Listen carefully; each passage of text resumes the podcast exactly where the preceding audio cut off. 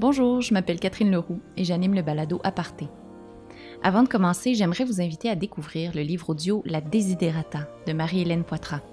Un récit lyrique et sensuel narré par Pascal Monpetit et accompagné de la musique de Marie-Pierre Arthur et François Lafontaine.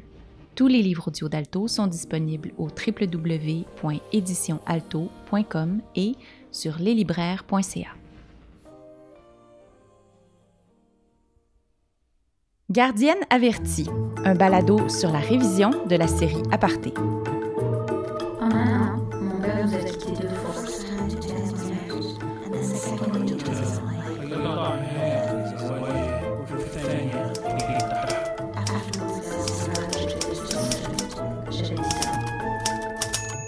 Contrairement à ce qu'on peut penser, les écrivains sont loin d'être tous des as de la grammaire et de la syntaxe.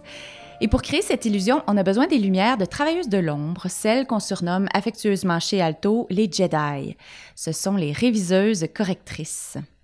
Je prends un instant pour préciser qu'on utilisera le féminin pour parler d'elles, puisque c'est une profession à 95 féminine, ou à peu près. Parmi ces héroïnes, il y a Véronique Desjardins, qui est intervenue brillamment sur mes traductions et sur de nombreux romans québécois. La première question que je voudrais te poser, Véronique, c'est comment est-ce que tu en es venue à ce métier-là? En fait, je, j'ai commencé très jeune parce que ma mère est réviseur aussi. Donc, euh, ma mère révisait à la maison et je la Ah! regardais faire et ça m'intéressait beaucoup. J'étais toute petite quand j'ai appris à lire et à écrire. J'ai un de nos premiers jeux, ça a été qu'elle m'écrive des textes avec des fautes dedans que j'étais capable de trouver. Un Y au lieu d'un I, une lettre majuscule au milieu d'un mot, puis je corrigeais les textes. Et ensuite, je pouvais moi-même écrire des textes avec des fautes dedans qu'elle pouvait aussi corriger pour moi. Fait que c'était notre jeu quand j'ai commencé à aller à l'école. C'est donc ben cute. fait que tu as commencé, t'as commencé à quel âge à, à travailler de façon professionnelle là, comme réviseuse? Euh, à 16 ans. À 16 ans, wow. Ouais. Et après, t'as as choisi, t'as choisi d'étudier dans ce domaine-là ou t'as étudié en littérature? Comment, vers où on se dirige lorsqu'on veut faire un métier de, de ça? En, en fait, j'avais l'impression euh, que c'était juste un métier temporaire, que j'allais choisir éventuellement autre chose, mais au fil des années, j'aimais tellement ça que j'ai juste, j'ai toujours continué finalement. J'ai fait des études vraiment plus, euh, comment dire, très larges. J'ai fait un bac par cumul de trois mineurs. Parce que ce que je voulais, c'était avoir une bonne culture générale. J'ai toujours pensé que un bon correcteur, un bon réviseur, c'est plein de choses sur plein, plein, plein de sujets parce qu'on Mm. doit douter tout le temps. Donc, si on veut, euh, si, on, si on veut être à l'affût de tout type de texte, de tout type d'erreur, il faut, euh, il faut savoir comment se poser des questions, puis il faut connaître des choses sur un peu tout. Fait que je me suis pas spécialisée, je me suis plutôt, euh, j'ai ouvert mes horizons. C'est ça que j'ai fait à l'université. Donc, c'est vraiment plus qu'être bon en français, là. La révision, oui, oui, tout à fait. Ça, ça prend un œil, ça prend euh, euh, la sensibilité de pas modifier le texte pour rien, parce que l'auteur reste le maître de son texte. Nous, on est juste là pour l'améliorer, le, le, le rendre plus clair, parfois plus beau, mais on ne doit pas le mettre à notre main. Le, le texte, Mhm. quand j'ai fini de le réviser, il, il ressemble pas à un texte écrit par Véronique Desjardins. Il doit ressembler encore au texte écrit par l'auteur ou l'autrice. Euh, là, depuis tantôt, on parle de révision, de correction. Euh, je pense que c'est imp- important de mentionner qu'il y a une différence entre les deux, ces deux processus séparés. Est-ce que tu peux euh, expliquer un peu la différence? Oui, oui. En fait, la révision, c'est la première étape qui arrive après le travail de l'éditeur. Donc, le, travail du réviseur, c'est vraiment de rentrer dans le texte assez en profondeur, de se poser des questions sur le sens, évidemment la syntaxe, les fautes, tout ça, mais aussi est-ce que les paragraphes sont trop longs? Est-ce que les temps de verbes sont bien choisis? Est-ce que l'histoire euh, se raconte bien de cette façon-là? Des choses Mm. qui ont peut-être été vues en édition, mais parfois il peut y avoir juste un détail qui a été oublié. On a, on a décidé de mettre un très long passage euh, au passé simple, puis en fait, il y a juste comme une partie rapportée qu'il faudrait changer de temps de verbe, puis ça serait plus clair. Fait que le réviseur peut proposer ce genre de changement-là. En correction, on fera jamais des modifications aussi importantes au texte. Quand on arrive en correction, la mise en page a été faite. Le texte est placé. Il, il ressemble déjà beaucoup à- au livre imprimé qui va se retrouver dans les mains des lecteurs. Fait que là, ce qu'on veut, c'est vraiment juste corriger les fautes qui restent, les coquilles, un changement de vocabulaire peut-être si nécessaire, un anglicisme oublié quelque part, mais vraiment le, le strict minimum. là. Quelques erreurs dans le livre et pas des corrections à toutes les pages comme on peut voir en révision. Mhm. C'est comme euh, la, dernière, euh, la dernière gratte, si on veut. Là. Ouais, c'est ça. Quand j'ai commencé à me faire réviser, euh, une des choses qui m'a le plus étonnée, c'est de découvrir toutes sortes de catégories d'erreurs que je connaissais pas du tout auparavant, des mots que j'avais jamais entendus, qu'on pourrait peut-être appeler les grands mots de la révision, euh, anacolute, zeugme, etc. C'était, comme tout un langage euh, euh, presque, presque mystérieux pour moi. Est-ce que tu pourrais nous parler un peu d'un de ces mots-là? Euh, euh, l'anacolute, c'est ma faute préférée, en fait, parce que euh, ça peut être très, très drôle. Euh, il faut pas l'avoir juste, juste comme une faute, parce qu'en littérature, ça peut être une figure de style. C'est arrivé que des auteurs l'utilisent, euh, des, des- des grands auteurs, et encore aujourd'hui, des auteurs québécois, mais c'est souvent une maladresse, en fait. Donc, c'est pour ça que le réviseur doit être vraiment euh, très, très soucieux de, du style de l'auteur avant de corriger une anacolute. Dans un texte administratif, c'est certain que ça va être une erreur. Le principe de l'anacolute, en fait, c'est qu'on change de sujet au, au fil de l'avancée de la phrase. Ça peut faire des très belles figures de style, Mhm. sauf que c'est quand même la plupart du temps une erreur, en fait. Il faut la maîtriser. Oui, c'est ça. Ouais. Euh, une autre catégorie d'erreurs euh, qui, qui, m'a occasionné certaines surprises, c'est les anglicismes, parce qu'il y a des anglicismes beaucoup plus pernicieux qu'on peut penser. Il y a des choses qu'on dit à tous les jours sans vraiment se rendre compte que c'est un calque de l'anglais. Euh, toi, c'est quoi ton rapport aux, aux intrusions de l'anglais dans la langue française?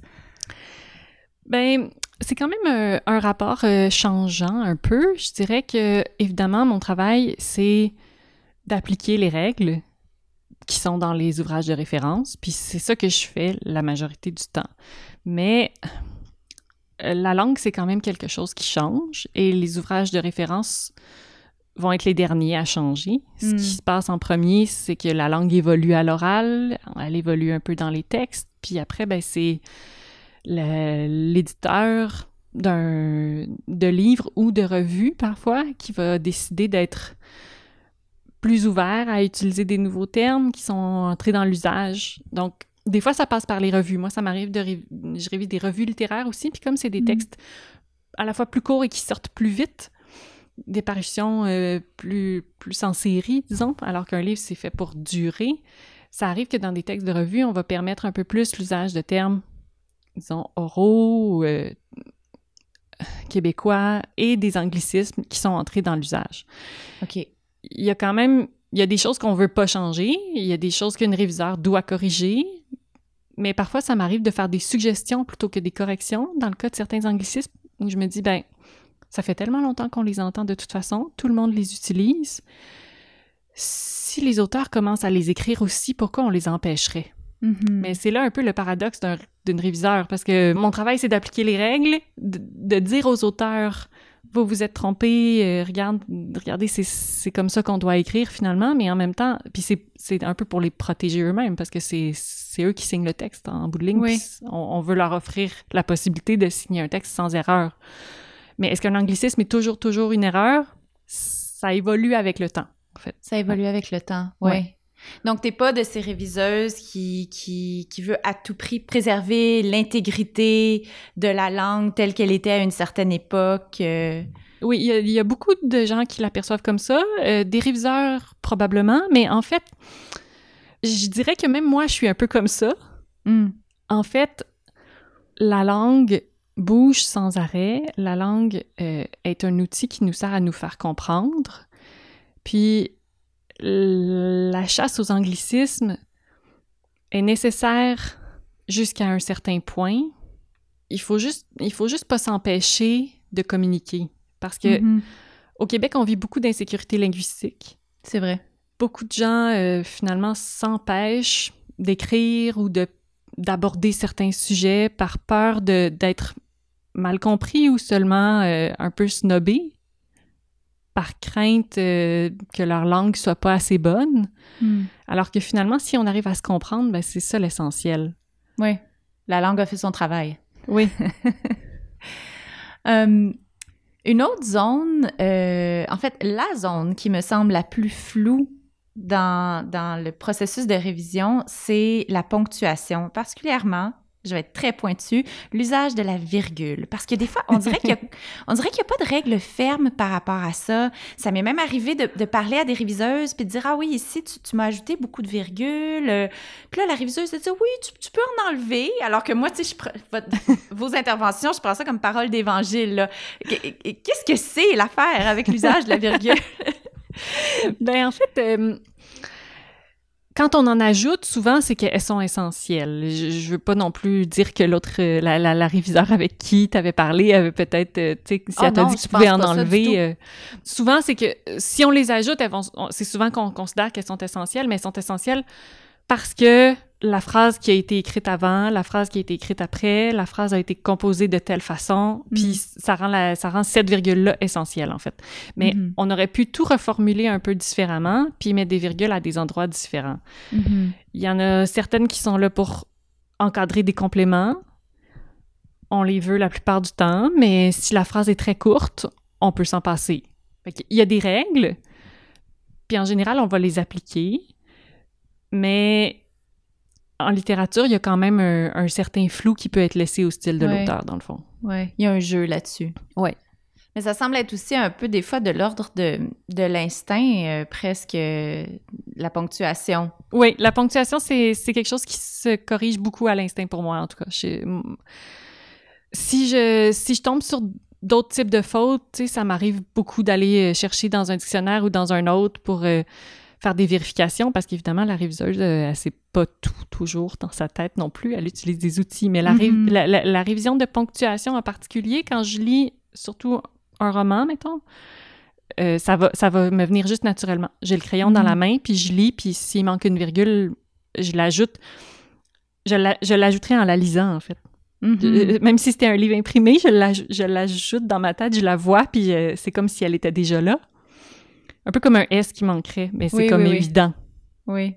Bon, là, parlons d'antidotes. Parce que j'ai déjà entendu des gens, les mêmes généralement qui suggèrent que bientôt on va pouvoir se passer de traducteur à cause de Google Translate, dire qu'on n'a plus tant besoin que ça de correcteurs maintenant qu'on a antidote. Euh, Qu'est-ce que tu leur réponds? Et et c'est quoi ton rapport avec antidote?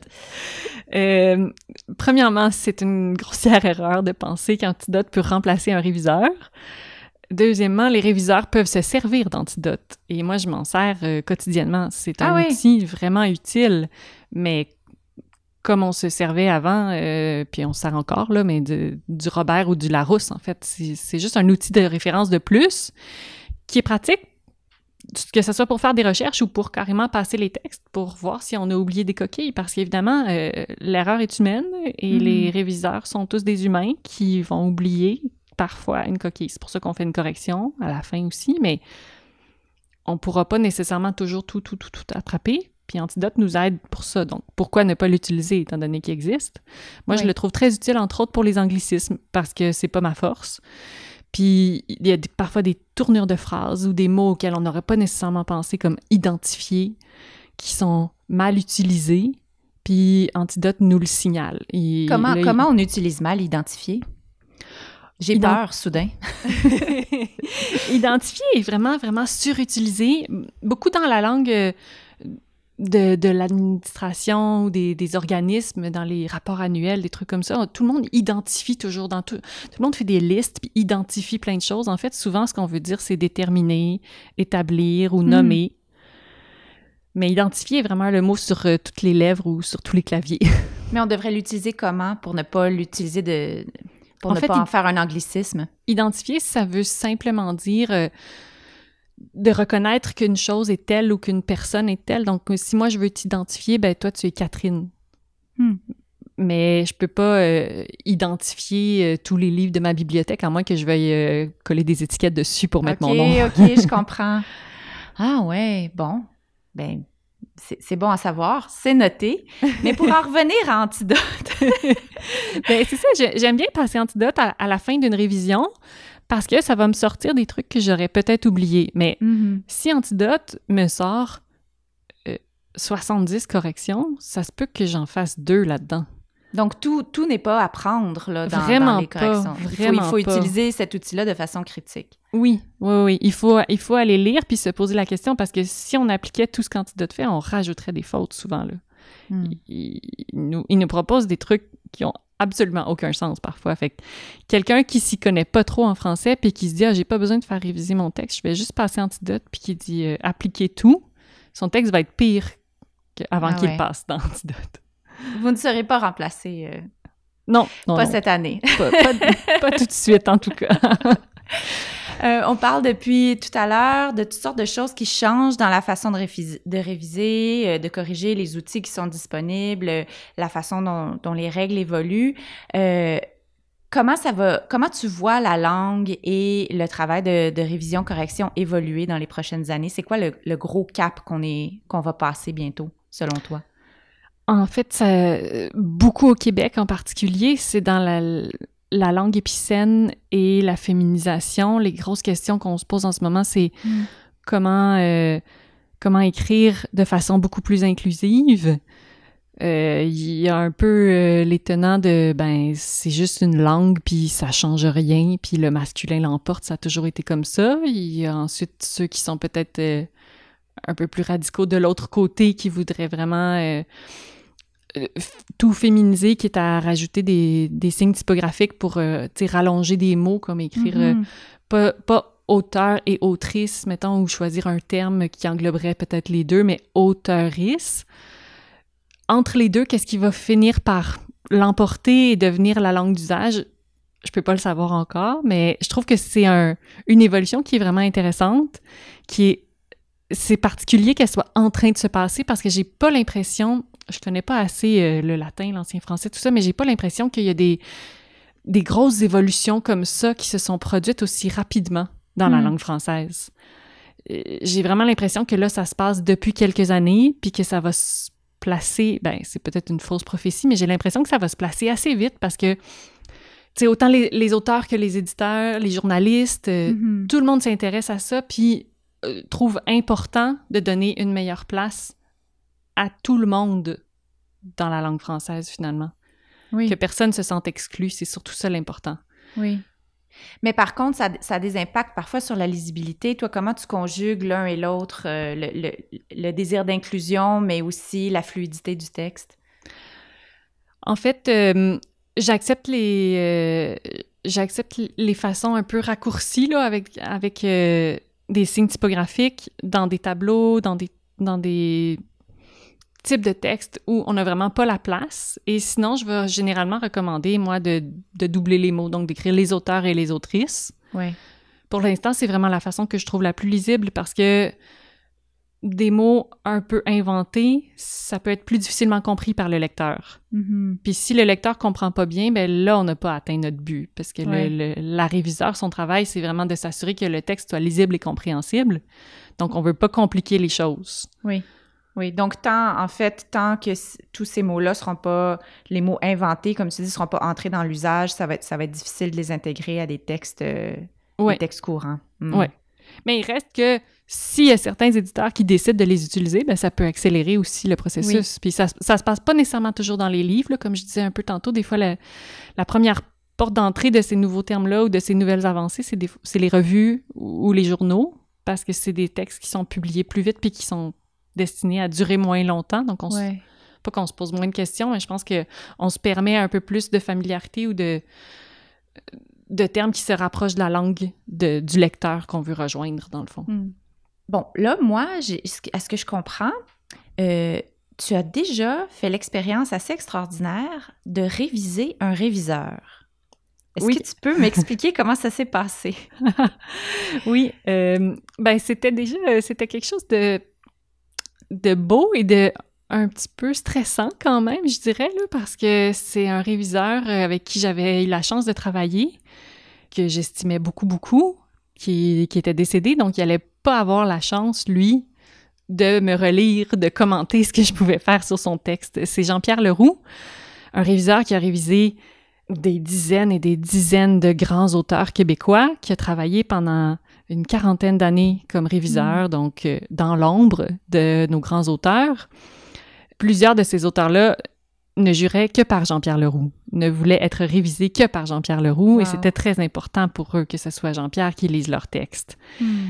Et puis là, ben, d'avoir un peu la chance, mais l'immense tâche de le réviser, c'était quand même tout un Parce que- défi. Parce qu'il a écrit un livre, finalement. Il a écrit un livre sur son métier. Oui, c'est ça. Il a écrit un livre sur son métier qui s'appelle Le gardien de la norme. Ce livre-là a été publié à titre posthume, donc c'est pour ça qu'on me l'a fait réviser sans, euh, alors que je, je savais qu'il ne me relirait pas, qu'il qu'il Ah. ne pourrait pas euh, s'obstiner avec moi sur mes choix de réviseur. je sentais un peu euh, une espèce de pression un peu plus grande Oui, de me dire chaque modification que je fais à son texte, peut-être qu'il a déjà pensé.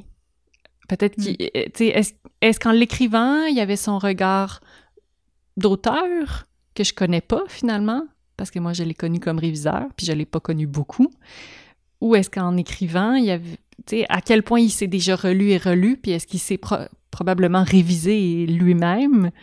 Donc, moi, je suis en train de réviser un texte déjà révisé, puis si je propose une correction, euh, je dois être encore plus sûre de moi, finalement. Ce qui est beau dans tout ça, c'est que le titre euh, de, de ce balado euh, a été inspiré par Gardien de la norme et euh, j'ai choisi toujours une citation à, à- à lire à, à nos invités à la fin et cette citation-là est tirée du livre de Jean-Pierre Leroux. Donc, je vais te la lire et je vais te laisser la commenter. Garder, c'est surveiller, non pour prendre en flagrant délit, mais pour mettre à l'abri. Mettre à l'abri, c'est beau. Le réviseur a l'air de surveiller l'auteur parce qu'il il corrige, donc il lui, il lui montre ses erreurs. Mais je trouve, ouais, je trouve ça beau, non, pour prendre en flagrant délit, c'est qu'on on n'est pas là pour prendre l'auteur en défaut, en fait. On est là pour améliorer son texte, on est là pour lui montrer peut-être une autre façon de, de présenter son idée. Fait que je trouve ça, je- ouais, je trouve que c'est une belle phrase. C'est d'autant plus belle que c'est toi qui l'as révisé.